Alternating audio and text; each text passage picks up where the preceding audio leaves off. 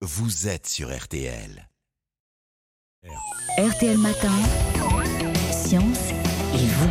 Il nous parle de notre quotidien, nous explique les choses. C'est Mac Lesguy qui nous rend la science accessible le dimanche matin. C'est fort utile. Bonjour Mac. Euh, Bonjour Stéphane. Mais alors ce matin, vous voulez me parler d'un sujet un peu sensible. On fait quoi On éloigne les enfants Oui Stéphane, en ces temps d'actualité si lourde, je vous propose un peu de science légère, mais toujours sérieuse.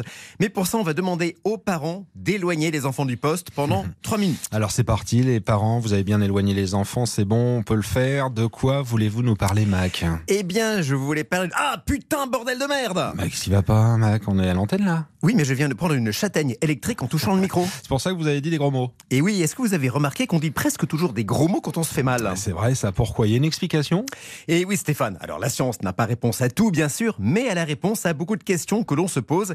Et là, elle en a une. Tout d'abord, que se passe-t-il dans le corps quand on se fait mal On a mal. Eh oui, merci Stéphane pour cette remarque constructive.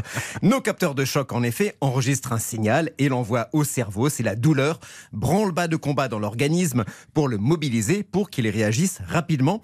Le cerveau sécrète immédiatement une hormone qui va nous booster, c'est le cortisol.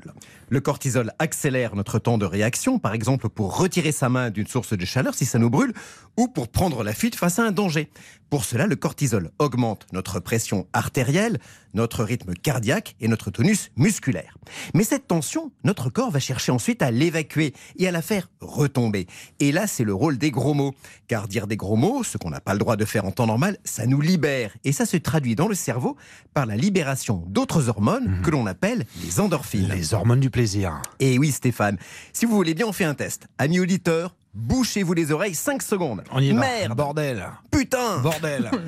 Ah, On a transgressé l'interdit. On n'est pas bien là, Stéphane C'est- C'est vrai, on est bien là. et ça, c'est l'effet des endorphines.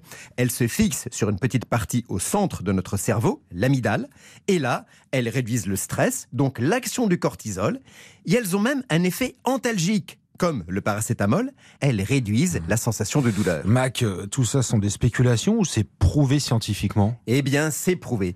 Un psychologue anglais en 2009 a demandé à des groupes de volontaires de garder leurs mains le plus longtemps possible dans de l'eau glacée.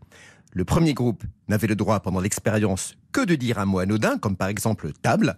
Le second avait en revanche le droit de dire connard pendant toute l'expérience. eh bien, devinez quoi Les volontaires du deuxième groupe gardaient toujours leurs mains dans l'eau glacée plus longtemps que les volontaires du premier groupe.